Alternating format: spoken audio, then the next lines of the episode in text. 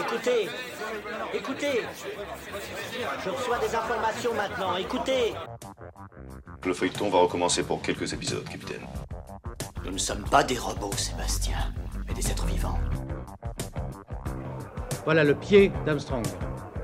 Au centre et en bas de votre écran. Et il marche maintenant.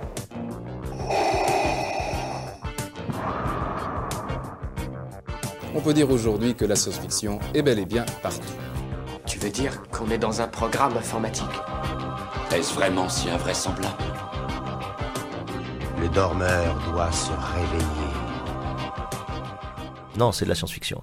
Bonjour à toutes et à tous, vous écoutez C'est plus que de la SF, le podcast hebdomadaire sur la science-fiction animé par l'œil de chéri et produit par ActuSF. Que les fans de Dune se réjouissent car cette semaine nous prenons à nouveau notre distill et nous retournons sur Arrakis. Nous avons organisé avec mon ami Dimitri du Club de l'Étoile et le cinéma des Sept Batignolles un festival d'une le 18 et 19 septembre dernier. Si vous écoutez souvent le podcast, vous avez dû en entendre parler. C'était un magnifique week-end où il y a eu 7 tables rondes et une masterclass ainsi que 200 spectateurs. Cet événement était soutenu par Allociné et la Warner. Vous allez pouvoir entendre cette semaine un épisode par jour sur Dune dans l'ordre des tables rondes. Les conditions d'enregistrement ont été assez folkloriques, mais elles sont tout à fait écoutables. Vous allez être proche des intervenants. Si vous entendez parfois des bruits d'appareils photo, de verre d'eau de bruissement de vêtements, c'est normal, ne vous inquiétez pas. Cela fait aussi partie du charme du podcast. Pour la petite anecdote, c'est mon papa Bruno Chéry qui fait le maître de cérémonie. Vous entendrez sa voix à la fin du podcast présenter des films et en fait son métier, la science-fiction, reste une affaire de famille. Vous allez entendre la première table ronde qui est la seule à avoir eu ses dix premières minutes coupées. Donc vous n'aurez pas l'intégralité des débats, je m'en excuse. Je vais donc résumer euh, ce qui a été dit. Frank Herbert est né en 1920 dans une famille dysfonctionnelle. Ses parents étaient alcooliques, son père était un ancien policier probablement corrompu car qui pouvait être alcoolique pendant la prohibition dans les années 30, on se le demande. Le petit Franck apprend très vite à devoir se débrouiller tout seul. Pour l'anecdote, il a failli avoir la figure arrachée à deux ans et demi par un chien laissé euh, sans surveillance. À 8 ans, il part chasser et pêcher seul et il va se lier d'amitié un peu plus tard avec un, Amérindien qui va lui apprendre à respecter la nature. Il y a un lien hein, très très clair entre les Fremen et les Amérindiens. En grandissant, Herbert devient un journaliste mais aussi un communicant politique. Il va donc euh, apprendre les arcanes du pouvoir à Washington. Personnalité complexe notamment avec ses enfants, Herbert imposera une ambiance très dure à ses deux fils quand les, enfants faisaient des, bêtises, Herbert les passait au détecteur de mensonges qu'il avait lui-même trafiqué. Voilà, vous voyez un peu le, tableau. Impossible aussi de ne pas évoquer l'homophobie de l'auteur, ce qui explique pourquoi les méchants, comme beaucoup de méchants de l'époque, sont soit, soit efféminés, soit gays ou soit pédophiles. C'est d'ailleurs Brian, hein, le fils de Frank, qui raconte les côtés négatifs, mais aussi évidemment les côtés positifs de son père dans sa biographie Dreamer of June, qui n'est pas encore euh, traduit en France. Donc j'ai rattrapé un peu le début des échanges. Vous allez entendre trois invités et une animatrice.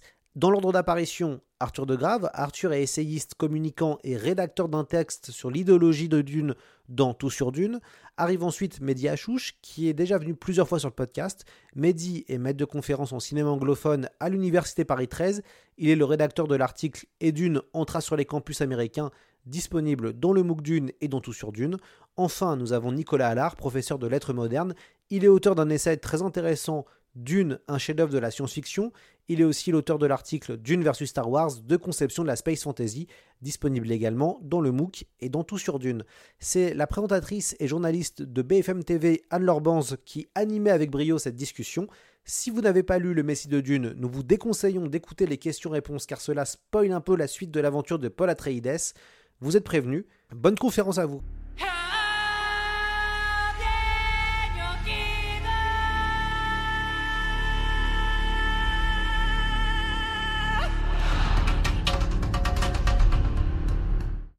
Effectivement, euh, Herbert, déjà on a évoqué un petit peu ses parents qui n'étaient pas euh, de formidables figures d'autorité, alcooliques. Son père était, policier, mmh. policier alcoolique, en plus pendant la prohibition, ça, ça vous dresse bien le tableau. Euh, donc ça, déjà, on sent qu'il a un, rapport au pouvoir, il a un petit scepticisme par rapport aux gens qui sont dans les positions de pouvoir, et effectivement, le fait de se retrouver dans les arcanes du pouvoir à Washington, il est conseiller en communication, du coup je, je, compatis.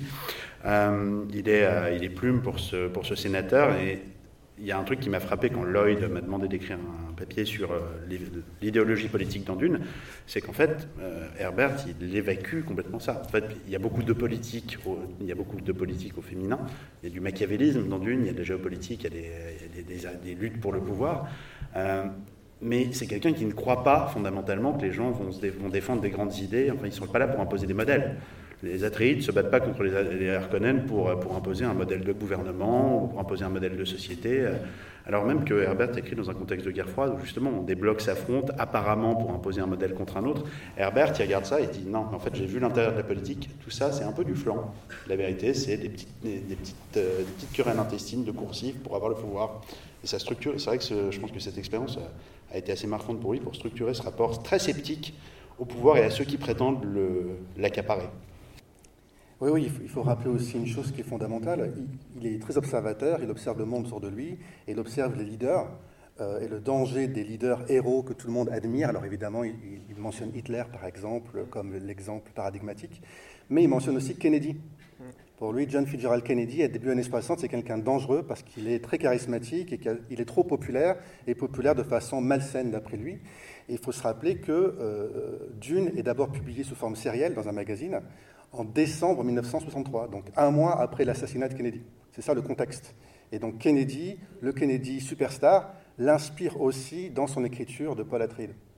Voilà, ça c'est, je trouve ça d'autant plus intéressant que euh, on sait que, pour parler de Star Wars, euh, euh, c'est Nixon qui va inspirer aussi un peu George Lucas pour l'empereur, c'est-à-dire la personne qui trahit la démocratie de l'intérieur. Donc on voit à quel point les présidents américains peuvent comme ça inspirer un certain scepticisme de la part d'auteurs de science-fiction qui vont retranscrire ça, de façon codée évidemment, dans leurs œuvres respectives. Et pour euh, compléter ce que vous avez dit tous les deux et, parler un petit peu de, Star Wars également, on sait que Star Wars est, en partie inspiré de Dune, bien entendu, mais également du, fameux euh, livre de, Joseph Campbell, Le héros aux mille visages. Et, euh, le, livre, en fait, qui, inspire beaucoup Frank Herbert dans l'écriture de Dune, c'est un ouvrage qui, je crois, n'a pas encore été traduit en français. C'est un ouvrage du, début du XXe siècle qui s'appelle The Hero, donc le héros, écrit par Raglan, et dans lequel il est question justement du parcours du héros divin. Et euh, la, théorie de, Frank Herbert, c'était vraiment de dire que, euh, bon, déjà, le, pouvoir, on l'a vu, peut, corrompre, effectivement, et puis attire les, corruptibles, effectivement, mais qu'il y a également, euh, dans cette, dans cette perspective-là, une autre dimension à prendre en compte, c'est le danger que peut constituer le fait de donner le pouvoir à un personnage héroïque, notamment dans, dans le cadre d'une épopée. si on voulait faire un parallèle avec, avec ce que l'on a connu en France, par exemple, Herbert aurait été très défavorable au fait que le général de Gaulle devienne président de la République, puisque c'était effectivement une figure héroïque pour, euh, pour, les, pour les Français de l'époque. Et donc, il estimait que c'était très dangereux parce que, euh, d'après lui, le héros emmène beaucoup de monde avec lui. C'est-à-dire que les gens sont dans l'émotion par rapport au héros, sont reconnaissants de ce qu'il a pu apporter et assez admiratifs aussi, puisque c'est une figure qui sort de l'ordinaire. Et donc, c'est ce qu'il a voulu mettre en œuvre dans Dune avec Paul Atreides. Peut-être un petit complément là-dessus. Qui est intéressant, c'est que Herbert, on l'a on l'a évoqué rapidement, mais c'est quelqu'un qui a plutôt des opinions conservatrices. Mm, mm. Il a travaillé plutôt avec des sénateurs républicains euh, qui sont plutôt de l'aile dure républicaine de l'époque, qui sont plutôt pro-McCarthy à la base d'ailleurs. Et, euh, effectivement, il ne tombe pas dans un enfin, dans une. Par contre, il n'adhère pas à quelque chose qui est très structurant normalement chez du côté des conservateurs de droite américaine, qui est la, effectivement la figure de l'homme providentiel. Généralement, euh, à gauche, on est plutôt du côté des structures et du collectif, et à droite, on a plutôt tendance, enfin, on n'a pas voté la mort du roi, donc on a tendance à valoriser une figure tutélaire, un roi, tout ce que vous voulez. Et c'est vrai qu'il n'aurait sans doute pas été très, très constitution de 58, euh, Herbert, euh, avec De Gaulle. Mais donc c'est ce qui donne un truc intéressant chez Frank Herbert, qui est ce côté paradoxal. C'est un conservateur, mais euh, qui est en porte-à-faux vis-à-vis d'un certain nombre d'éléments structurants de la pensée conservatrice. On va quitter euh, les, couloirs de sa vie professionnelle et on va retourner dans sa vie personnelle. On est en 1945 et il y a une première rencontre marquante, euh, celle de, sa femme, l'amour de sa vie, hein. on, peut le décrire comme ça. Ils se rencontrent pendant un cours euh, d'écriture créative. cette rencontre, est-ce que sa femme, elle a influencé aussi son œuvre, euh, parce que la place des femmes aussi dans, l'œuvre de Frank Herbert est, très marquée. On pense à Shani, on pense à, Dame Jessica. Est-ce que comment elle a influencé euh, sa vie? Ça a été un soutien euh, pour lui? Sa Oui, totalement. Alors, on, peut, rappeler brièvement qu'il il s'est marié très jeune, et puis il a eu d'ailleurs une première fille avec sa femme, et sa femme ensuite l'a laissé en fait après la Seconde Guerre mondiale. Et donc, quand il fait la rencontre de Beverly Stuart, qui va devenir euh, sa, sa, deuxième femme, euh, c'est une rencontre très marquante parce que c'est quelqu'un qui va partager avec lui un goût euh, très prononcé pour la littérature et pour l'écriture. Euh, Brian Herbert dit d'ailleurs que, sa mère avait, avait, un vrai talent d'écriture et qu'elle a en partie sacrifié euh, ce talent pour euh, justement soutenir son mari. Et par contre, et c'est assez émouvant ce qu'il dit dans, la biographie qu'il consacre à son père, il dit au sujet de ses parents qu'ils formaient une remarquable équipe d'écriture. et, c'est intéressant parce qu'effectivement, elle, entre beaucoup dans le processus de, de, composition de Dune et des autres romans. Elle est la première lectrice de Frank Herbert, qui lui fait toujours lire ses textes euh, avant, avant son éditeur. Euh, elle contribue également beaucoup à faire évoluer certaines, certaines idées. Euh, la part féministe qui est dans Dune. Alors c'est vrai que c'est une dimension qui est discutable, mais on ne peut pas totalement la nier si on part du principe que c'est un roman de science-fiction du début des années 60 et que placer dans un tel roman des personnages comme euh, Jessica ou Shani dont tu parlais, euh, c'est quand même assez remarquable à l'époque. C'est pas comme de nos jours où ça paraît plus, plus évident, euh, plus consensuel d'avoir des, personnages féminins aussi forts. Et justement, en composant le personnage de Dame Jessica, il a voulu rendre hommage à sa femme. il s'est beaucoup inspiré. En fait, il, considérait que, Dame Jessica, c'était un peu sa, vision idéale de la femme. Ça ne veut pas dire que c'est la femme parfaite, mais c'était sa vision idéale. Et c'était vraiment une manière de rendre hommage à sa femme pour tout ce qu'elle lui avait apporté dans la constitution effectivement de, Dune. Oui, oui, tout à fait. Et puis ce qu'il faut dire aussi de façon très prosaïque, c'est qu'elle lui a permis euh, d'écrire pendant qu'elle travaillait. Oui, tout à fait. Voilà, passer un temps, c'est elle qui travaillait et lui restait à la maison et pouvait se consacrer à l'écriture. Et ça, c'est quand même quelque chose qu'il faut mentionner parce que c'est une époque où ça arrive assez rarement. Euh, c'est pas forcément vu de très bonne façon mais c'est un couple, c'est une famille dans, laquelle euh, ce genre de, fonctionnement est possible à l'époque. Et elle s'occupe des enfants. Il a, il a, très peu de patience. Hein, Brian, il le raconte dans la biographie. C'est pas un père, euh, comment dire, c'est pas un père très aimant, en tout cas qui exprime pas bien ses émotions de façon très positive. Au contraire, c'est quelqu'un d'un peu autoritaire euh, et colérique. voilà, voire toxique, hein, on, peut, on peut le dire. Oui. d'ailleurs, ils ont, ils ont avec Brian pendant de nombreuses années, ils ne sont pas trop parlé avec ses deux enfants d'ailleurs. Euh, et donc elle, elle est là pour arrondir les angles, elle est là pour s'occuper des enfants, elle est là pour euh, faire en sorte qu'il n'y ait pas trop de bruit à la maison quand c'est possible pour qu'ils puissent se concentrer. Et en plus, elle travaille euh, souvent pour lui permettre d'avoir l'argent, pour lui permettre d'avoir la tranquillité d'esprit, pour se concentrer sur son livre. Et en plus, donc, elle, le soir, il lui lit, il lui redit ses passages, et c'est elle qui va taper à la fin le, tapuscrit euh, avant d'être envoyé à l'éditeur. Donc elle est, extrêmement présente, effectivement. Oui, d'ailleurs, son, fils Brian dit que dès 1961, euh, il entend son père euh, lire Dune à, sa mère. C'est important ce, travail de relecture, le regard qu'elle a pu avoir un peu plus distancié sur, sur l'œuvre de, de Frank Herbert? Bah, c'est important quand vous écrivez un livre d'avoir quelqu'un, effectivement, d'avoir. En fait, elle a fait un boulot d'éditeur. Mm. Euh, et Herbert trouve un éditeur assez tardivement. C'est-à-dire que même après la publication euh, sous forme sérielle, dans, je ne me souviens plus du nom de la revue de science-fiction. Analogue, oui. Ouais, c'était Analogue. Ah oui, c'est vrai que ça avait changé de nom. Et euh, Herbert a mis un certain temps à trouver un éditeur derrière. Enfin, il, avait, il, a trouvé pas mal de portes fermées, une bonne dizaine. Donc, effectivement, d'avoir quelqu'un qui, d'avoir quelqu'un qui est capable, qui a une sensibilité littéraire et qui est capable de vous faire cette relecture-là, euh, c'est assez inestimable. Je ne sais pas à quoi ça ressemblerait sinon. Oui, il a, eu 30, euh, plus de 30 refus euh, de maisons d'édition avant, avant de effectivement pouvoir envisager de faire connaître son texte. Et puis, pour revenir effectivement à ce qui a été dit, il y a un vrai sens du, du dévouement et du sacrifice chez Beverly parce que Brian, Frank Herbert avait besoin parfois de changer d'espace en pensant qu'il allait trouver l'inspiration à un moment donné, ils vont vivre au Mexique par exemple, et eh bien systématiquement elle suit son mari et elle accepte, euh, voilà, c'est une femme qui a eu un dévouement euh, absolu pour, euh, pour celui-ci. Oui, ils ont déménagé une trentaine de fois, je crois, ah, oui, oui, durant l'enfance de Brian, et à chaque fois, elle accepte. Lui, parce qu'il a trouvé un, boulot, ou alors parce qu'apparemment, son ex-femme les poursuivait avec son avocat parce qu'il devait payer la pension alimentaire. Donc, dès qu'elle retrouvait sa trace, boum, il déménageait. Et elle acceptait. Et elle le suivait et elle cherchait un autre emploi sur place. Voilà. Justement, Nicolas, Tu l'as évoqué, le Mexique, euh, c'est pour suivre un, couple d'amis euh, qui vont les suivre tout au long de leur vie. Jack Vance, c'est une amitié euh, de science-fiction, parce qu'ils avaient le projet d'écrire une œuvre à quatre mains qui ne s'est jamais faite, mais c'est le moment où lui aussi va pouvoir commencer à, à écrire ses nouvelles. Oui, c'est ça, c'est ça. Euh, il, euh, alors, Jack Vance était un écrivain de, science-fiction beaucoup plus connu euh, au, début, au moment où débute leur amitié que, Frank Herbert, qui n'est pas du tout connu. Il va commencer effectivement à, écrire plutôt des textes assez brefs, des nouvelles. ce qui est intéressant, et ensuite quand on, connaît ce qu'est Dune et l'ensemble du cycle de Dune, c'est que ces nouvelles étaient jugées souvent trop longues par les éditeurs. Et, effectivement, quand on sait qu'il s'est inspiré de, de l'article qu'il devait composé euh, euh, sur, euh, sur cette, ce travail qui a été fait par un certain nombre de, scientifiques américains sur le développement d'un désert dans, euh, dans l'Oregon, en fait. Euh, initialement, c'est un article journalistique, et à mesure qu'il travaille sur cet article, euh, sur un sujet qui l'intéresse beaucoup, il s'aperçoit qu'il a trop de matière et que comme ces nouvelles qui étaient beaucoup trop longues, eh bien, il va proposer un texte qui sera beaucoup trop long et qui ne sera sans doute pas accepté par, par les autres, par, les, par les, la presse ou par, même par une maison d'édition. Donc, c'est quelqu'un qui d'emblée a une tendance assez forte à développer beaucoup ses univers. On en reparlera dans, dans la prochaine table ronde sur, sur la question de la planète univers, mais quelqu'un qui, tout en composant des nouvelles, a senti assez vite que c'était une forme trop contrainte et qu'il lui faudrait effectivement une forme beaucoup plus grande pour euh, développer toutes les idées qu'il voulait mettre en œuvre.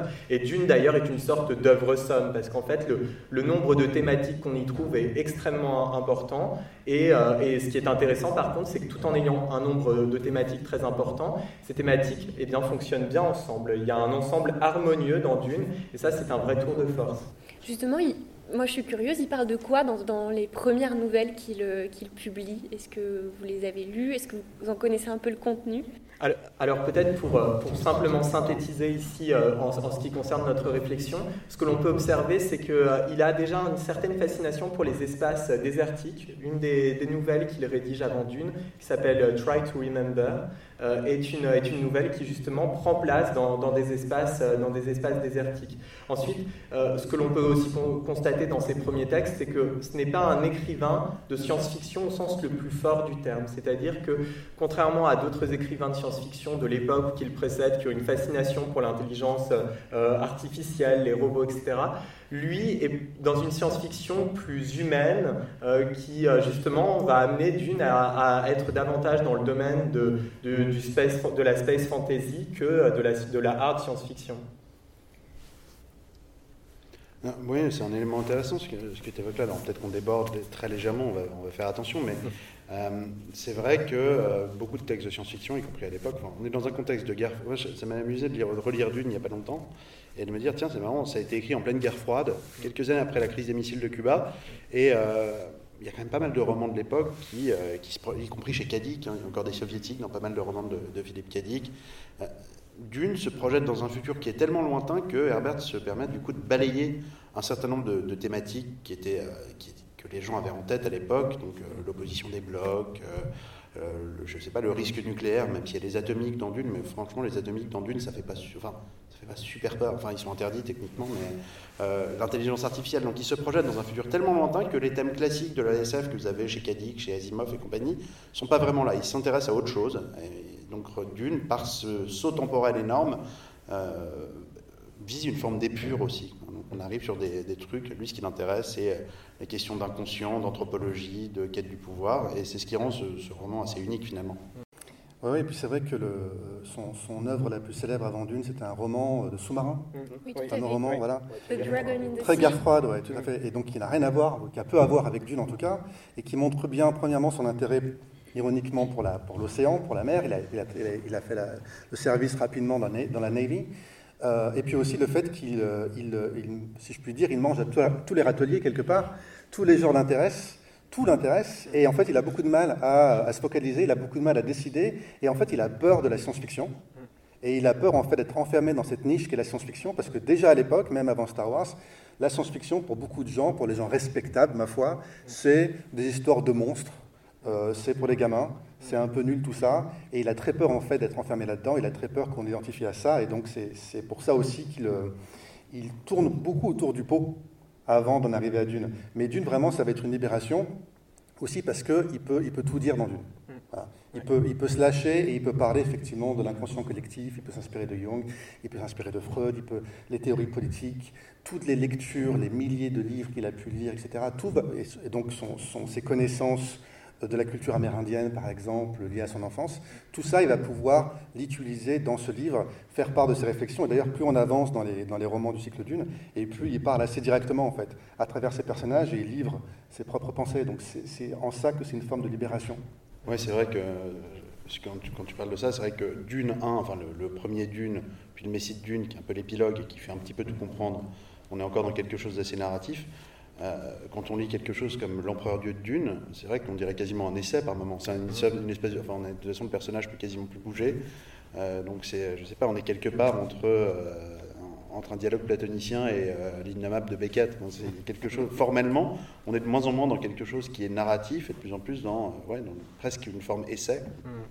En fait, il avait une telle ouverture d'esprit, comme, comme, tu l'as dit, qu'il euh, il avait déclaré à, son fils avoir euh, lu plus de 200 ouvrages différents de manière spécifique pour préparer euh, justement l'écriture de Dune. Mais c'est des ouvrages qui ne sont pas nécessairement en lien avec la littérature.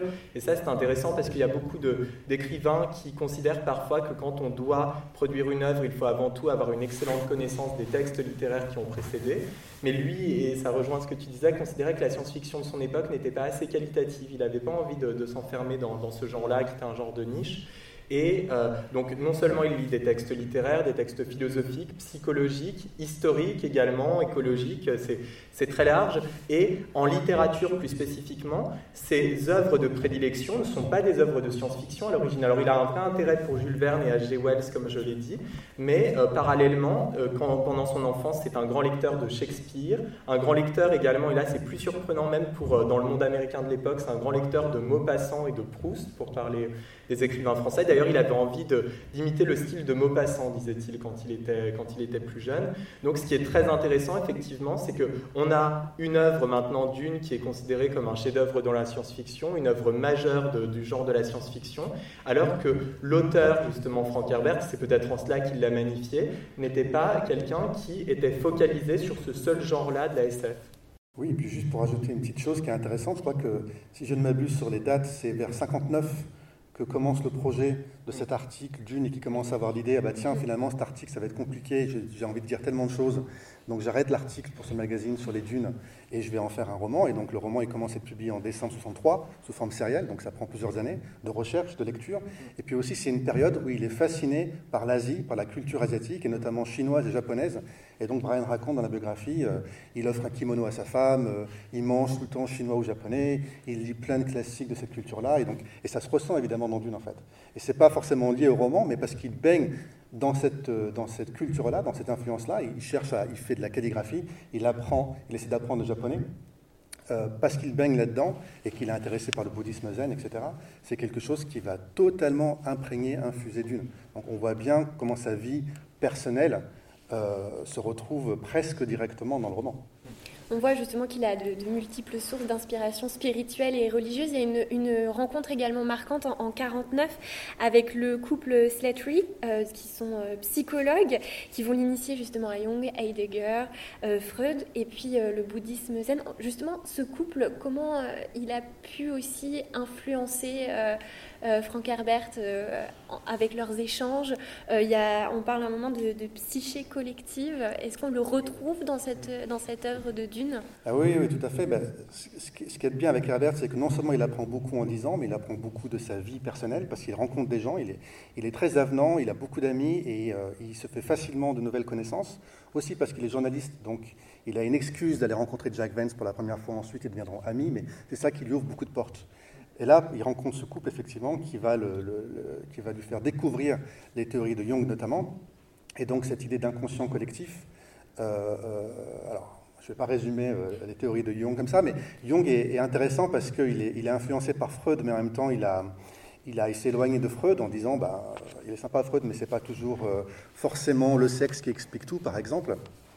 Et il y a cette idée que l'humanité entière partage un inconscient collectif qui est hérité de génération en génération, et que donc les, souvenirs sont hérités, et on peut se rappeler par exemple des souvenirs de précédentes générations. C'est quelque chose qui se ressent dans le premier livre, mais de plus en plus dans les suites.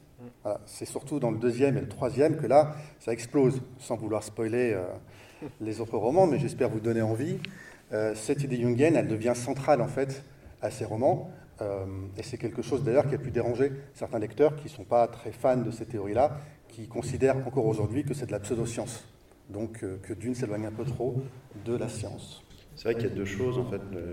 la question de l'inconscient collectif chez Jung, on la retrouve, j'ai l'impression qu'on la retrouve sous deux formes différentes dans Dune.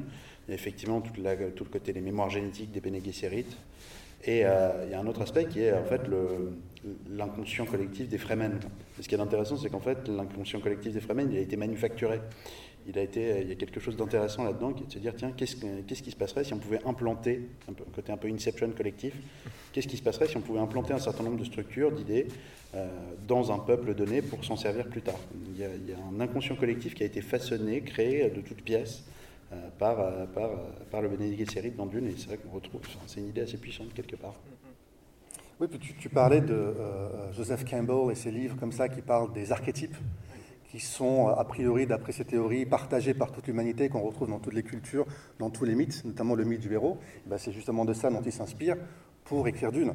Euh, il s'inspire vraiment de ces mythes-là, le mythe du héros qui euh, s'éloigne de sa maison, qui va vivre de multiples aventures, qui grandit humainement, moralement, et ensuite qui revient chez lui, mais euh, qui, qui s'est transformé, qui est devenu un adulte, donc le jeune homme adolescent, George Lucas va s'en rappeler très bien pour Star Wars, évidemment, c'est la même structure.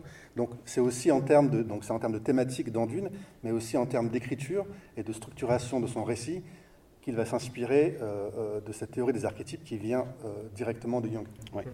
Et, c'est tout, à fait juste. Et, effectivement, il y a un texte littéraire qui l'inspire plus particulièrement. C'est le cycle de Mars d'Edgar Rice Burroughs. Et en fait, on pourrait presque établir une sorte de chaîne à travers le temps entre le cycle de Mars, Dune, et puis la trilogie originale Star Wars, parce que à chaque fois, on a un héros qui quitte finalement son territoire d'origine, et puis qui est amené à grandir progressivement et, à développer finalement notamment des, liens assez forts avec, euh, avec les personnes qu'il rencontre sur son parcours pour devenir ensuite une figure majeure euh, d'une population ou en tous les cas euh, d'une catégorie de personnes qui va lutter pour défendre une certaine conception de la liberté. Le Seigneur des Anneaux, c'est la même chose. Oui.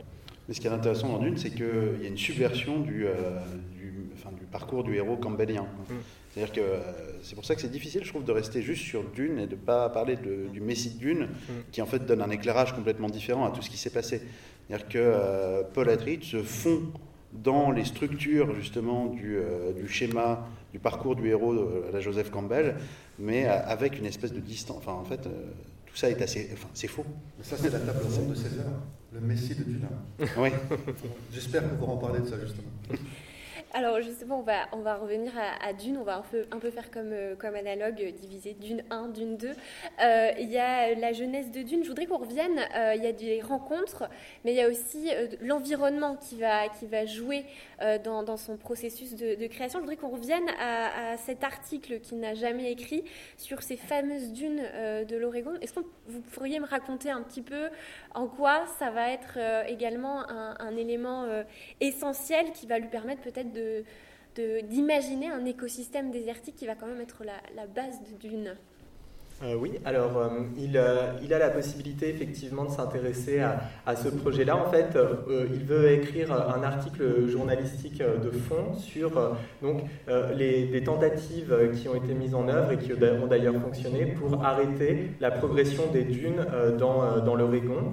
Donc il se documente beaucoup sur le sujet, qui le fascine parce qu'il a de toute façon toujours eu une assez grande fascination pour le désert. Comme je disais précédemment, il, a, il avait écrit une nouvelle Try to Remember qui, qui est évoquait déjà cette possibilité d'un récit dans le désert. Et euh, cette, euh, cette, expérience journalistique qu'il ne parvient pas à, mener à son terme lui donne l'idée euh, d'écrire un roman de science-fiction qui se passerait dans le désert, mais avec des technologies avancées. Et en fait, on parlait tout à l'heure de, de, son détachement par rapport à la science-fiction, enfin en tous les cas d'un relatif détachement. Ce qui l'intéresse en écrivant Dune, originellement, ce n'est pas tant d'écrire un, roman de science-fiction que de se servir de la technologie euh, pour voir ce qu'elle pourrait donner, une technologie plus avancée dans le désert. Et le choix du désert a aussi été euh, lié au fait qu'il est constaté, à travers ses différentes lectures, c'est quelqu'un qui s'intéresse beaucoup aux religions, on n'en a pas, beaucoup parlé jusqu'à maintenant, mais il est très intéressé par les religions, notamment les religions monothéistes. Il avait constaté que les prophètes naissaient toujours dans le désert. Euh, Mahomet, Jésus, Moïse, etc on pourrait faire une, liste assez longue. Et donc, voilà, dans ce projet d'écrire euh, un, livre sur, euh, sur un, homme qui va devenir le prophète de tout un peuple et qui va mêler politique et religion euh, de manière assez, assez subtile, eh bien, il y avait, il y avait cette dimension-là. Et concernant cet article, en fait, il s'aperçoit tout simplement que c'est un sujet trop intéressant à ses yeux, trop important pour le limiter au seul domaine journalistique. Il a envie vraiment d'aller encore plus loin. Et euh, peut-être, dernier point concernant le désert, euh, tu parlais tout à l'heure de, de, son ami amérindien avec qui il a, il a beaucoup échangé, qui s'appelle Howard Hansen, qui est un de ses, ses, meilleurs amis, et avec qui il parlait beaucoup de la nature euh, et du rapport de l'homme à la nature. Frank Herbert était persuadé que nous n'étions pas les propriétaires de, notre planète. Et dans ces discussions avec euh, Howard Hansen, il avait fini par euh, dire que si on continuait à utiliser comme cela les, énergies fossiles, on transformerait notre planète en immense dune. Il avait employé cette, formulation-là, et donc c'est assez intéressant de voir qu'ensuite son roman s'intitule Dune. Oui, et puis moi j'aurais peut-être une vision un peu, peut-être un peu moins sympathique, mais enfin Très sympathique aussi, mais c'est aussi qu'il part dans tous les sens. Donc il veut écrire son article, et puis fait, il a d'autres idées, il se rend compte qu'il y a d'autres choses, et puis il arrête l'article, parce qu'il n'a pas la patience de finir l'article, et qu'il a, il a pris une tangente comme ça. Et ça, c'est typique de son, son, système de fonctionnement. Mais ce qui est intéressant aussi dans cet article et dans son idée, c'est le fameux mot écologie, qui revient beaucoup quand on parle de dunes. Et alors, c'est pas qu'il y a un quiproquo, parce que comme tu disais, il, il est intéressé par l'environnement, la nature, la protection de la nature, il est conscient de la déforestation et du désert qui peut progresser à cause de cette déforestation notamment. Mais au départ, euh, euh, cette science, et c'est peut-être ça qui fait de Dune un roman de science-fiction, parce qu'au final, c'est beaucoup de fantaisie dans Dune, quelque part. La science, la technologie a été plus ou moins proscrite dans Dune.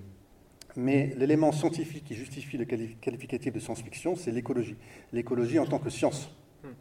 Avant qu'on parle de l'écologie en tant qu'idéologie, en tant que philosophie, point de vue, je ne sais pas, c'est la science, la science des conséquences, la science de notre interaction avec l'environnement. Tout est lié, quelque part, dans, euh, dans, la nature, dans la biosphère, et on en fait partie, et tous nos actes ont des conséquences. Et si on imagine l'avenir, voilà quelles pourraient être les conséquences. Et si on, fait, euh, si on a tel impact sur l'environnement, voilà ce qui peut advenir plus tard. Et c'est vraiment ça l'idée fondamentale, c'est de montrer un, un, peuple qui vit plus ou moins en harmonie. Bon, c'est un peu cliché de dire ça, mais euh, c'est quand même un peu l'idée fondamentale de Dune. Pardon un peu hardcore, oui. Ben, il est, il est pas, c'est, euh, je disais, j'ai employé le mot rousseauiste tout à l'heure, c'est pas forcément quelqu'un de rousseauiste dans la mesure où euh, sa vision de la vie en harmonie avec la nature, c'est pas des gens qui gambadent heureux. On n'est pas dans le promeneur solitaire. Ah, c'est exactement ça. on est bien d'accord.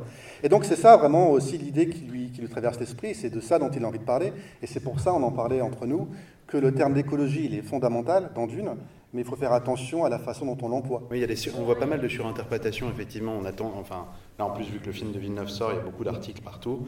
Et, euh, et, on voit un peu, on, on voit qu'on a des lectures qui sont tentées de ramener excessivement d'une sur, sur notre point de vue à nous notamment sur les questions de fondamentalisme religieux ou sur les questions d'écologie. Euh, en fait, quand on lit Dune, euh, oui, c'est l'écologie en tant que science, mais c'est pas de l'écologie politique. Il n'y a pas d'ailleurs, de toute façon, on est en 1191 après la, naissance de la guilde spatiale, donc on, le système politique est retourné au féodalisme, il n'y a pas vraiment de sujet de capitalisme, mais à aucun moment, par exemple, dans Dune, euh, il nous est dit que la surexploitation de l'épice va finir par, par assécher la ressource. Hein, c'est-à-dire que le cycle du Phaser continue à renouveler la ressource, et en fait, quand, il y a des, quand on réduit la production d'épices, c'est toujours volontaire. Alors d'ailleurs, c'est assez intéressant, puisque je pense que ça fait écho à certains éléments de l'époque.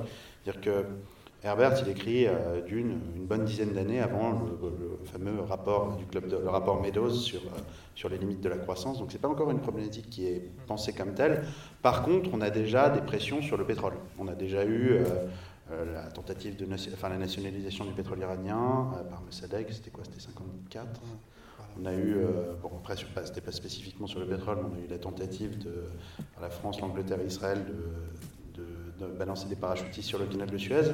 On aura plus tard l'OPEP, mais en tout cas dans Dune, quand on manipule l'épice, quand on s'intéresse à cette ressource-là, euh, il n'y a pas de risque sur sa disparition, pistes. Par contre, on peut s'amuser à jouer sur les cours, on peut manipuler le. Enfin, ce sera encore plus fort dans l'empereur du Dune, mais on peut se débrouiller pour euh, réduire le supply, pour, euh, pour, faire, pour, pour augmenter son pouvoir. Mais du coup, voilà, faut pas surinterpréter Dune sur la question écologique. C'est pas un roman prophétique sur, euh, sur la dimension écologique. Un, ça s'intéresse. Effectivement, c'est un élément central dans, le récit, mais c'est pas un roman qui prévoit ce qui nous arrive aujourd'hui. Oui, et puis il faut, faut vraiment faire le distinguo entre le premier roman et puis les suites. Parce qu'il y a des choses qui sont développées et cet aspect-là, on peut le retrouver un peu plus dans certains des romans qui viendront après. Donc il y a le premier, quand même, décembre 63, c'est très tôt. Euh, et puis les suites dans les années 70 jusqu'à 80, où effectivement là, il a eu le temps de s'imprégner un peu plus de ce qu'on appelle euh, aujourd'hui l'écologie en tant euh, qu'idéologie, l'écologie politique. Et, d'ailleurs, la, première version de, Dune comportait plus de passages de type écologique, et il a, volontairement réduit et supprimé ces passages. On en retrouve un peu dans les annexes d'ailleurs, parce qu'il avait peur justement que la réception du texte aux États-Unis en fasse un, grand roman de l'écologie alors que pour lui, la dimension politique était beaucoup plus importante. Et d'ailleurs, euh, et tu, en parles aussi de, cette réception très bien sur, les campus américains, il y a, beaucoup de... Euh, lui, il n'a pas été toujours très heureux que cette dimension-là soit perçue justement par, certains, jeunes à l'université, un petit peu aussi de la même manière que Le Seigneur des Anneaux avait été reçu comme une œuvre euh, d'écologie, alors que c'est pas absolument le message premier non plus, je pense, de Tolkien en écrivant ce texte. Non, euh, si je peux juste me permettre là-dessus, c'est vrai que c'est assez rigolo parce qu'il y a eu un grand quiproquo entre Tolkien et ce qu'on appelait autrefois les hippies. Mm. Et euh, lui, c'était pas du tout, du tout, c'était un professeur d'université vraiment très sobre. Et euh, ils l'ont un peu embêté, les, hippies, à vouloir lui rendre visite et lui rendre hommage, etc. Et c'est un peu la même chose avec Dune, mm. même si, bon, ça peut vraiment justifier effectivement cette réception parmi les hippies des années 60, parce qu'effectivement, il y a l'aspect, il y a le mot écologie qui quand même commence à faire parler. Il y a l'épice, évidemment, qu'on peut assimiler à une substance euh, euh, qui permet d'ouvrir, de passer les limites de la perception, etc. Enfin, il y a beaucoup d'éléments qui, euh, qui, peuvent expliquer un tel accueil parmi ces, gens-là. Mmh. En vous, en vous, écoutant, Franck Herbert, il a l'air de partir dans tous les sens, il a beaucoup de connaissances, il a eu beaucoup d'expérience. Comment il s'est mis à écrire Dune? Comment on se met à écrire Dune quand on part dans tous les sens? Parce qu'il est un peu à l'opposé de Tolkien qui était très organisé, qui avait toutes ses petites fiches. Est-ce que vous pouvez me raconter comment il s'est mis à, l'écrire en fait? Est-ce que vous, savez comment il s'y est pris? Parce que comme il part dans tous les sens, vous en avez une petite idée? Moi je crois qu'il faut s'enfermer dans une pièce avec une machine à écrire. Et, Mais avec son caractère, c'est compliqué. Oui, c'est Il faut se faire violence toujours.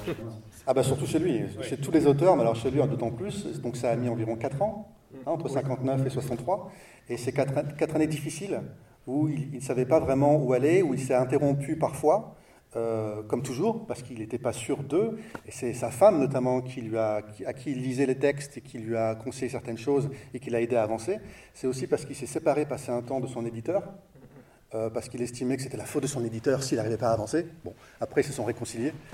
Euh, mais apparemment, ça, a aidé.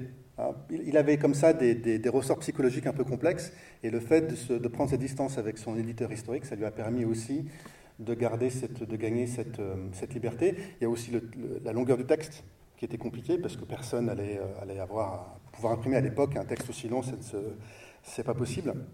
Et puis donc, il y a aussi, quand même, il faut le dire, la collaboration avec Campbell, on en a déjà parlé, John Campbell, l'éditeur de Analog, qui, euh, qui est intéressé par le texte, mais qui demande des changements. Et donc, en fait, ils vont aussi travailler tous les deux à distance, beaucoup au téléphone. Ils ne se sont jamais rencontrés, en fait. Je ne savais pas ça, mais en, préparant cette table ronde, j'ai découvert ça. Ils ne se sont jamais rencontrés physiquement.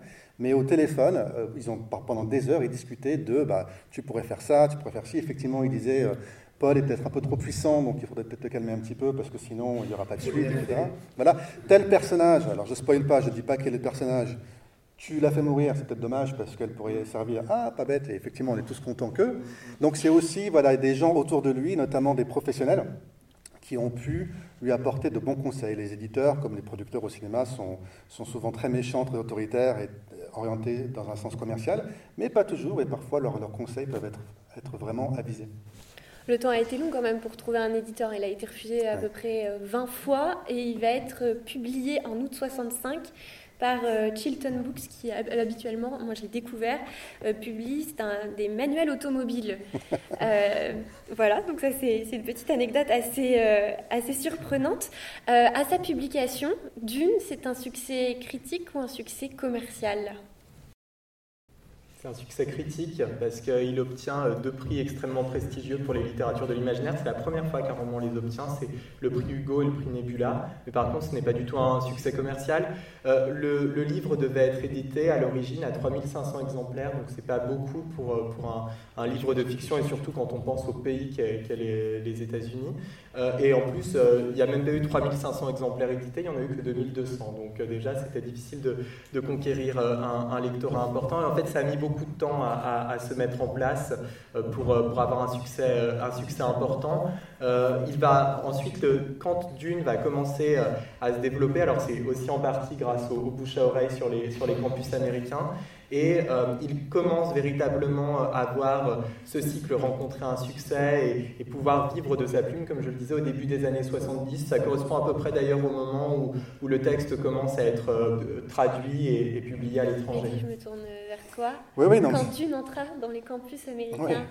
C'est ça, c'est, aujourd'hui on dirait que c'est, un phénomène organique comme ça, tout à fait naturel, il n'y a pas de campagne de promotion, c'est vraiment du bouche à oreille, et c'est vraiment sur les campus américains qu'il commence à se passer quelque chose, et que des étudiants commencent à s'échanger des exemplaires euh, vraiment abîmés, etc., du livre, et commencent à en parler le soir, durant les soirées, en disant Est-ce que tu as lu ce livre? Il est incroyable. Et c'est vraiment comme ça que ça se passe, mais c'est très progressif. Et effectivement, euh, c'est eux, en fait, qui vont, euh, qui vont réussir à, à, faire, à populariser Dune.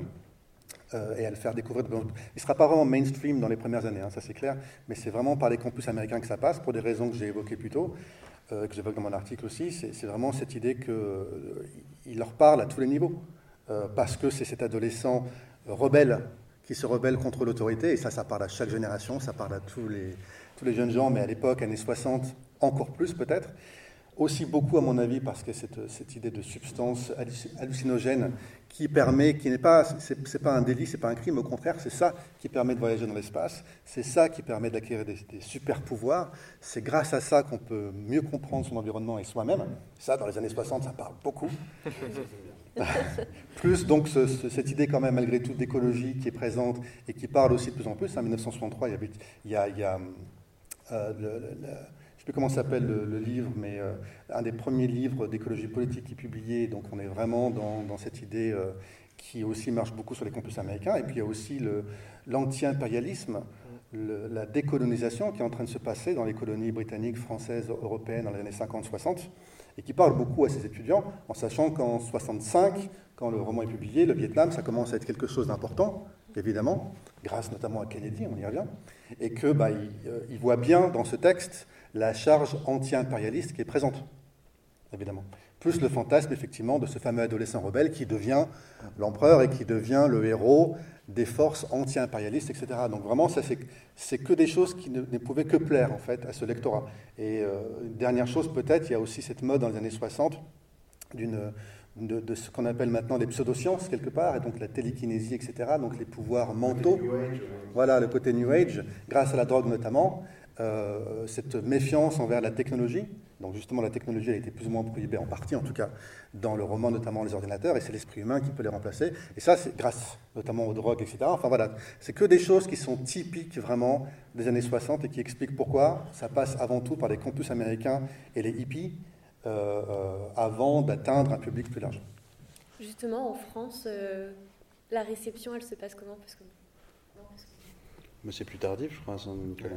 C'est-à-dire que, euh, je ne sais plus en quelle année il a été traduit, mais c'était, euh, vous le disiez tout à l'heure, c'était quelle année là? 70. 70. Donc euh, c'est le moment à peu près où le roman a commencé à avoir un succès aux États-Unis. Il arrive, il arrive en France. Alors moi je l'ai lu en, je pense en 80, 96, donc c'était beaucoup plus tardif. Je ne sais pas s'il y a des gens qui l'ont lu à l'époque. Qui l'a lu à l'époque Quand il est sorti? Ouais, 76. Ah ouais. Il ah, faut que vous nous racontiez alors. je me posais la question tout à l'heure de savoir comment j'ai, bah, où j'en ai entendu parler et pourquoi j'ai eu envie de le lire. Je ne me souviens pas. Moi, j'ai bon. lu Robert ouais. Laffont. Non, dans la grosse édition Robert Laffont. Euh... Mais, en tout cas, juste pour terminer là-dessus, euh, la, France a un rapport particulier à, Dune parce que euh, les trois premiers pays au monde où Dune est, publié en dehors des États-Unis, c'est la France, le Royaume-Uni et l'Allemagne. Et effectivement, au début des années 70, et, le roman, euh, initialement, a, un lectorat très faible dans notre pays. Mais c'est quand même l'un des premiers pays au monde où l'on pouvait lire Dune. Merci beaucoup, messieurs, on est très bavards. Enfin, vous êtes très bavards. On va passer aux, questions euh, du public. Euh, je vais peut-être laisser mon micro. D'abord, merci. Moi, ça m'a rappelé justement la, mais la figure du héros antique, qui est davantage une figure mmh. tragique et qui, pour le coup, les héros comme, comme Héraclès, comme, euh, comme Thésée, ont quand même des fins beaucoup plus. n'ont pas des fins heureuses, ont des fins beaucoup plus tragiques finalement que, les, que, la, que la figure mais il y a aussi la, notion de, déclin et de chute. Est-ce que c'est quelque chose qui avait inspiré Campbell au départ ou pas? Ou est-ce que qui avait inspiré pardon, Herbert au départ ou est-ce que ça fait partie de Campbell et je ne le connais pas oui, tout, à fait, vous avez raison. Euh, c'est un, grand lecteur en fait de, euh, pièces tragiques. Euh, il, était, c'était un grand lecteur de, Shakespeare notamment, un grand lecteur également de textes mythologiques. Et de toute façon, c'est très perceptible dans Dune puisqu'il y a plusieurs personnages qui ont, qui ont des noms qui évoquent, qui évoquent la, mythologie ou la Grèce antique, comme Leto. Caladan, par exemple, la planète des Atreides, vient de, de l'ancienne cité grecque de Calydone. Donc voilà, il y a il y a plusieurs références comme celle-ci. Et euh, effectivement, il y a plusieurs parallèles qui peuvent être établis entre, entre Dune et la tragédie, euh, parce que Paul Atreides, c'est un personnage tragique au sens où le personnage tragique est, euh, parfois sa, sa, propre victime à cause d'une faute personnelle, en fait. Et, et, lui, effectivement, commet un certain nombre, un certain nombre de fautes. Et on en parlait tout à l'heure en disant que c'était une sorte de, de héros tout-puissant. Son propre adversaire, c'est lui-même. Et là, c'est vraiment une dimension, une dimension très tragique. On pourrait également évoquer, sans peut-être rentrer trop dans le détail, le rapport aussi qui, s'établit entre, entre Dame Jessica et Paul, sa mère, parce que c'est une relation qui évolue beaucoup à mesure que, que le roman euh, avance. Et c'est une relation assez tragique puisque finalement dans la dernière partie du roman, alors que Jessica était dans un dévouement total vis-à-vis de son fils, elle s'en détache beaucoup et c'est presque comme si à ses yeux son fils était mort ou en tous les cas il y, a, un rapport qui est beaucoup dégradé. Donc vous avez raison indéniablement, je, le disais tout à l'heure, ces références majeures, c'est pas simplement euh, la science-fiction pour Frank Herbert, ce sont aussi des textes de littérature plus classique, et notamment euh, les, tragédies. Et, je vous dis, il y a un côté très shakespearien dans. Euh, euh, l'univers de Dune, qui a inspiré d'ailleurs ensuite lui-même cet univers-là, Game of Thrones ou le Trône de Fer, qui lui-même est très shakespearien. Oui, puis il faut rappeler qu'il est difficile de parler de Dune sans parler des suites et notamment de la suite, le Messie de Dune, parce que c'est là en fait qu'on trouve vraiment l'aspect tragique. J'ai pas envie de spoiler pour ceux qui n'ont pas lu. Qui, qui n'a pas, lu, qui n'a pas lu le voilà, donc je vais éviter les spoilers, mais ça se passe beaucoup moins bien pour Paul dans la suite. Voilà, je peux juste dire ça. D'accord? Ça va? Vous n'êtes pas. voilà. Donc l'aspect tragique euh, grec, on le retrouve, c'est la suite. Voilà. C'est les suites, mais c'est surtout la suite. Et justement, c'est intéressant parce qu'il y a eu beaucoup d'incompréhension quand la suite est sortie le Messie de Dune, parce que beaucoup des admirateurs du premier ne se sont pas retrouvés dans la suite en disant Mais c'est quoi ça? Moi, je veux mon héros tout-puissant, qui devient l'empereur, qui a des pouvoirs, super pouvoirs, etc. Et là, je suis déçu parce qu'en fait, on est en train de me dire que c'est pas la solution et qu'en fait. Donc, Herbert, il, qualifie son premier roman de piège quelque part. C'est un piège. Tout le monde est, fan de Paul, super, ça finit, il est sur le. Je ne vais pas spoiler la, fin du premier roman pour ceux qui n'ont pas lu, mais ça, se passe très bien. Et puis finalement, une fois que tout le monde est, euh, bien enthousiaste, et eh ben là, le piège se referme sur le lecteur et la suite va, à l'encontre de tout ça. Donc c'est vrai qu'il y, a un côté Game of Thrones, puisque vraiment, on, se prend, le retournement est peut-être moins brutal que Daenerys. Oui, mais voilà, vous voyez un peu, oui, effectivement, si on voit Daenerys dans le dernier épisode. Mais c'est ça l'idée. On, s'identifie, on s'associe, on prend fait et cause pour un personnage pour se rendre compte finalement que ce personnage est beaucoup moins sympathique et beaucoup moins dans la vérité et la positivité que ce qu'on pensait au départ. Il y a peut-être un effet d'annonce dans le fait, effectivement, que euh, c'est les Atreides. Quoi. Alors c'est vrai que c'est surprenant, puisque les, les gentils dans Dune, en tout cas dans le, dans le Dune 1 et Dune 2, sont des, sont des descendants des Atrides, et dans la mythologie grecque, les Atrides, c'est une famille absolument atroce. Euh, Atré, euh, Atré est maudit parce qu'il a donné ses enfants à manger à son frère Thieste. Enfin, c'est, c'est pas une famille super, les Atrides, dans la mythologie grecque. Donc il y avait peut-être un petit effet d'annonce là-dedans, puisque c'est une famille maudite. Oui. Agamemnon, c'est, c'est pas top. Oui, en plus, oui, effectivement, cette pauvre Iphigénie. Qui reste, euh, qui est devenue une figure, enfin la, la figure de, entre guillemets, du pape idéal, un petit peu le cas. Ah ben, clairement, ouais. le, le, choix, en tout cas le choix du nom Atréide, mais d'ailleurs pourquoi on le traduit en français, enfin, c'est Atreides en anglais, euh, on l'a gardé Atreides en français, mais on aurait tout aussi bien pu le traduire par, euh, par Atride normalement, en fait, euh, en anglais ils disent Atreides aussi pour, pour les Atrides, bref, il y a un petit truc de traduction. Et ça montre aussi euh, le, le, côté euh, fantasy du roman, c'est de la science-fiction, mais c'est aussi de la fantasy. C'est pour ça, des fois, on, qualifie de science-fantasy, comme ça, ce, mélange entre les deux. Star Wars s'en est beaucoup inspiré derrière, parce que c'est un roman, euh, on ne va pas se lancer dans une définition de la fantasy, évidemment, mais c'est un roman qui regarde beaucoup en arrière, vers le passé, donc le Moyen-Âge, le féodalisme, mais aussi euh, la Grèce antique, la représentation de la Grèce qu'on peut avoir dans les tragédies. Et ça, c'est quelque chose qui est typique. On, parle de Game of Thrones, c'est pas par hasard, c'est quelque chose qui est typique aussi du genre fantasy. Donc il y a vraiment ce mélange étrange, surtout à l'époque, entre ce qu'on associe à la science-fiction et ce qu'on peut associer à la fantasy, le futur et le passé, l'histoire cyclique qu'on retrouve. Et ça ça, fait partie aussi du charme intemporel du roman, des romans. Et d'ailleurs, ça m'évoque, même au-delà de la mythologie grecque, il y a même des échos avec l'histoire antique. Euh, C'est-à-dire que Paul, il y a certains éléments, Paul Atreides, il y a certains éléments euh, qui peuvent rappeler Alexandre le Grand. Euh, notamment dans un fait que c'est un conquérant qui adopte les mœurs, le langage et les pratiques des, des conquis, entre guillemets. Euh, ce qu'a fait Alexandre, ce qu'ont fait les Francs d'ailleurs aussi. Enfin, c'est quelque chose d'assez courant dans l'histoire. Et il joue sur ce thème du conquérant euh, qui, en fait, euh, au lieu d'apporter sa culture à lui, va plutôt prendre celui du, du peuple qu'il a, qu'il a conquis. Et c'est d'autant plus vrai qu'il était fasciné par, euh, par toutes les, tous les récits qu'il pouvait lire au sujet des grands conquérants, notamment Alexandre le Grand. Avons-nous d'autres questions?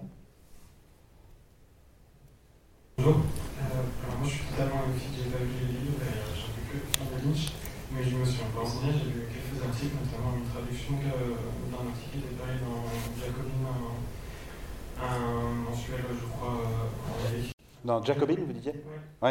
Oui, je, je connais, oui, c'est américain et c'est euh, un peu l'organe de presse de la gauche, la nouvelle gauche américaine. Très très bon.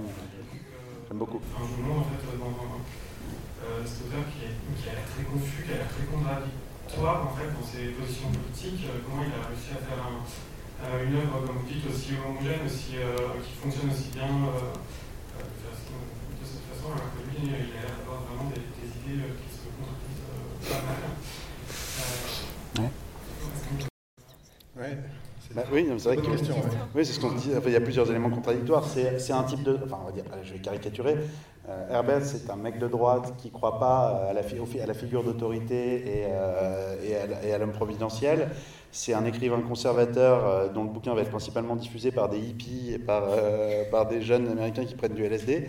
Euh, c'est effectivement bourré de contradictions, mais j'ai l'impression que c'est, d'une certaine façon, la seule manière de résoudre cette contradiction pour lui, c'est de le faire par ce roman monde, justement. Oui, tout à fait. Après, il faut aussi se remettre dans le contexte américain, états-unien. Je pense que parler en termes, ou penser en termes droite-gauche, c'est utile, mais ça, peut, ça a ses limites, parce que ça peut être plus nuancé que ça. Et aux États-Unis, il y a un courant libertaire qui est important, notamment dans le, nord-ouest pacifique, euh, Seattle, Portland, euh, la Colombie-Britannique, etc. Euh, libertaire de droite ou libertaire de gauche. En Californie, on trouvera plutôt libertaire de droite et en haut, Oregon, etc., plutôt de gauche. Là, je, simplifie hein, à l'extrême. Mais donc les libertaires, c'est un peu plus compliqué que droite-gauche, parce que vraiment, aux États-Unis, il y a cette idée fondamentale qu'on retrouve beaucoup, et Herbert l'a partagée, l'a redit souvent, cette méfiance totale envers le gouvernement, l'État. C'est en ça qu'on a, des difficultés avec la France, parce qu'en France, on a tendance à être très euh, que fait le gouvernement, où est le gouvernement? Aux États-Unis, il y a plus cette idéologie du self-reliance, de l'indépendance, l'autonomie de l'individu. On parlait de Herbert, Tom Sawyer, quand il était gamin, à, tout apprendre, à tout faire de ses propres mains. C'est quelque chose qui l'a beaucoup marqué. Et toute sa vie, il a eu cette méfiance et cette défiance envers le gouvernement, les autorités centrales. Donc, si on peut trouver une certaine forme de cohérence dans sa pensée, ses écrits, c'est là, je pense, qu'on peut la trouver. Alors, euh, libertaire à nouveau, c'est compliqué parce que je disais gauche, droite, etc. Mais je pense que là, on se rapproche un peu plus du, personnage quand on pense en ces termes-là. Et moi, je ne peux pas ne pas penser à Robert Heinlein, quand je pense à Frank Herbert, je ne sais pas si vous connaissez Robert Heinlein, et son fameux roman Stranger in a Strange Land, en terre étrangère, je crois, en France, qui, date de 62, donc qui est vraiment à la même époque, et c'est très proche, et c'est un personnage qui développe ses, euh, des pouvoirs euh, de télékinésie, etc., euh, très proche de finalement Paul dans, Dune. Et c'est devenu la deuxième Bible des hippies. Une religion a été fondée avec ce roman qui existe encore aujourd'hui. Or, Robert Heinlein, c'est aussi celui qui a écrit Starship Troopers, qui n'est pas vraiment la Bible de, des gauchistes. Vous voyez ce que je veux dire? Donc il y a cette contradiction totale qui est typiquement américaine, états-unienne, et c'est la science-fiction justement qui permet ça aussi, qui permet de s'exprimer et qui permet de dire des choses parfois contradictoires et qui permet en fait aussi de dire des choses qu'on ne pense pas forcément parce que ce sont les personnages aussi qui disent des choses, mais ça ne veut pas dire que l'auteur, lui, partage forcément ces idées-là. Donc il y a une complexité qui est permise par la science-fiction qu'on ne peut pas forcément retrouver si facilement dans la littérature plus mainstream. Voilà, je ne sais pas si ça, répond à ça, mais... Je voulais savoir si vous aviez salué comment il avait géré plus géré sa, sa, carrière entre Dune et toutes ses suites, évidemment, et s'il a publié d'autres en, en, SF. Euh, comment d'autres d'autres œuvres de science-fiction? Oui, oui, avait L'homme crée un dieu, non, qui est oui. sorti après, je crois. Oui. Moi, je me rappelle d'un roman, je ne sais plus comment il s'appelle, c'est pas Destination Vote, je pense, mais c'est celui des extraterrestres, en fait, qui manipulent l'histoire terrienne. En fait, c'est une sorte de Truman Show, euh, où en fait on se rend compte que la, la Terre, en fait, on n'est que des pantins, nous sommes que des acteurs et ce sont des extraterrestres en fait qui nous manipulent pour leur propre divertissement. En fait, il y a des caméras. Ah, je sais pas. En tout cas, il est, il est extraordinaire ce roman. Euh, alors, c'est l'homme des deux mondes, oui. euh, écrit avec son fils, et effectivement, euh, c'est un roman de science-fiction avec une dimension assez comique, voire loufoque parfois. Oui. Bah là, là, il y a de ça, et là, on retrouve euh, cette thématique un peu similaire, plus ou moins à Dune, qui est que euh, l'histoire, finalement, est manipulée, pas par les Bene Gesserit, mais par euh, ces aliens pour leur propre divertissement, et que donc, parfois, ils ont besoin d'une guerre pour se divertir, ça fait longtemps, et boum, il y a la Deuxième Guerre mondiale. Et donc, c'est l'histoire d'un personnage qui ouvre les yeux et qui se rend compte qu'il y a un peu un côté cadique comme ça dans ce roman aussi, mais façon humoristique, qui se rend compte de cette, de cette réalité affreuse.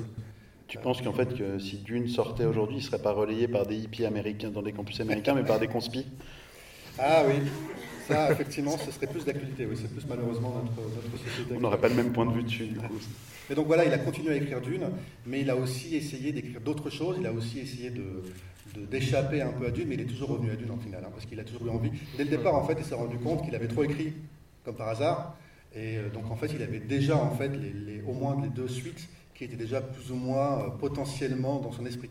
Et donc il avait, il avait encore beaucoup de choses à dire sur l'évolution de ce personnage, de ces personnages, euh, au fil du temps. Déjà, en fait, il va très loin. Enfin, je veux dire, c'est presque plus des suites. Après, de toute façon, quand on lit euh, Les Hérétiques de Dune et, ou La Maison des Mers, c'est tellement différent, on est déjà tellement éloigné que je ne pense pas qu'il ait été. Euh, il ne fait pas partie de ces auteurs qui ont l'impression d'avoir été prisonniers de leur œuvre parce qu'il se permet d'aller encore à nouveau. Allez, on va encore faire 10 000 ans, en, un monde 10 000 ans en avant.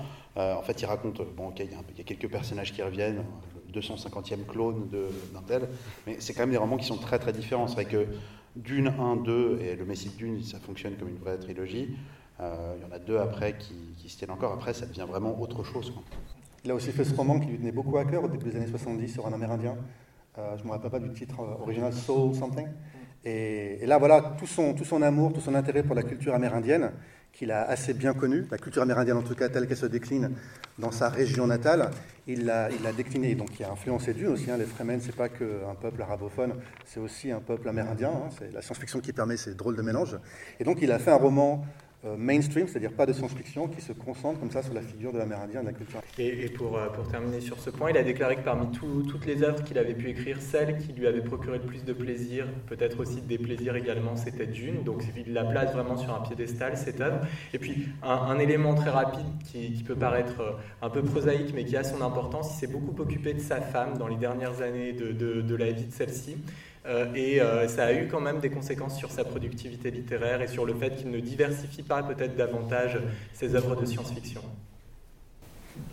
Une avant-dernière question auquel vous allez répondre. Euh... okay.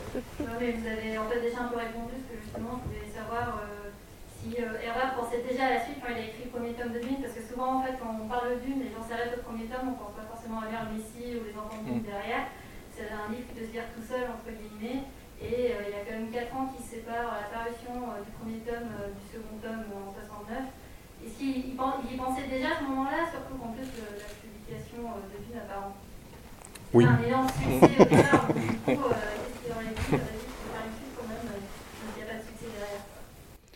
Ce qu'il fait écho au problème qu'on pourrait avoir avec le film s'il ne marche pas. Donc allez voir le film. Ouais. Non mais oui, sinon clairement oui, il, a- il avait cette idée-là. Et d'ailleurs, euh, il n'a pas compris pourquoi au moment où le, où le Messie de Dune euh, est sorti, les gens n'ont pas apprécié un peu cette question de, de l'anti-héros, parce que pour lui, elle était déjà présente en germe dans le premier tome de Dune, et simplement, il voulait la développer et aller encore plus loin avec, euh, avec le deuxième tome. Ça, ce sera super intéressant d'en parler au sujet du film. Qu'est-ce qui est potentiellement présent dans le film ou pas? Et nous avons une dernière question. Oui, merci. Euh, vous avez évoqué le fait que Paul était un peu un héros euh, shakespearien. Et en fait, euh, moi, quand j'ai lu les différents romans, j'ai été frappé entre le roman 1 et 2 et le tome 3 et 4 et 5. Euh, on voit pas tant que ça les conséquences de Paul qui agit comme un médium, comme s'il envoyait des, des idées et en fait la situation lui échappe. C'est-à-dire que tout le djihad qui est- se poursuit, sans essayer de euh, n'est pas spécialement traité dans les tomes, entre les tomes 2 et 3, je crois. Bah, il y a presque un côté huis clos. Oui. Si vous aviez une explication, parce que en fait, il y aurait pu se passer de, quelque part des milliers de choses durant cette période-là. Et cette période-là est traitée, euh, enfin on y revient, on en parle, mais très très peu. Il y a une grosse ellipse. ouais. Mais de- alors, alors pour le coup, j'ai pas relu depuis longtemps le Messie de Dune, mais c'est vrai que dans- le, Messie de Dune, dans mon souvenir, est, est conçu comme une forme de huis clos. Euh, donc on est, euh, on est sur des personnages qui évo- il y a une énorme ellipse et ils évoquent les conséquences de ce qui s'est passé. Mais c'est vrai que c'est un roman assez court finalement et on n'a pas, euh, c'est pas un truc d'action quoi, le Messie de Dune. Il a voulu sortir avec le Messie de Dune du modèle du roman d'aventure qui était très présent dans, dans le premier tome de Dune. Et euh, c'est la raison pour laquelle, en fait, il y a une ellipse assez importante sur euh, tout, tout ce djihad qui, qui est mené en son nom euh, entre le premier et le deuxième tome, parce que Frank Herbert voulait vraiment se focaliser sur la figure de Paul et sur la manière, justement, dont lui, qui est devenu une sorte d'empereur-dieu avant, avant ce qui va être décrit plus précisément par la suite, comment est-ce qu'il vit ça, comment est-ce qu'il perçoit ça? Ça évoque d'ailleurs, moi ça m'évoque des modes d'écriture qu'on peut avoir dans la tragédie grecque. C'est-à-dire que la tragédie grecque, euh, contrairement à l'épopée où on vous décrit l'action, quand vous lisez Homère, vous avez des scènes d'action, euh, ça s'arrache la tête, ça se plante des lances dans, la cou- dans, la- dans le cou et compagnie. Dans la tragédie grecque, c'est toujours justement, on est plutôt après l'action et on est dans quelque chose de très discursif avec des personnages qui racontent ce qui s'est passé et qui l'interprètent aussi. C'est exactement ça, oui. C'est pour ça qu'il y a eu ce quiproquo entre le premier et le deuxième roman. Effectivement, le premier roman, on est beaucoup plus dans l'aventure, les batailles, les duels, etc. Et dans le deuxième, c'est beaucoup moins ça. C'est plus l'aspect moral, éthique. Qu'ai-je fait? Mon Dieu, qu'ai-je fait? Et comment est-ce que je puis éviter euh, des conséquences encore plus terribles? Ça, c'est la tragédie. Ça, c'est la tragédie, exactement. ouais. Et c'est ça qui serait intéressant avec les, les films, s'ils ont lieu. Comment est-ce qu'ils vont adapter euh, le Messie de Dune Ça sera un film à super petit budget. en fait, ils seront dans une salle en train de dire oh là là, ce sera une bouffe en fait. Ce sera une- un week-end à la campagne. Je dis, bon, qu'est-ce qu'on a fait? C'est la, c'est la Warner qui sera content. oui, moi aussi. Bien, écoutez, merci beaucoup. Je pense qu'on peut applaudir nos quatre intervenants.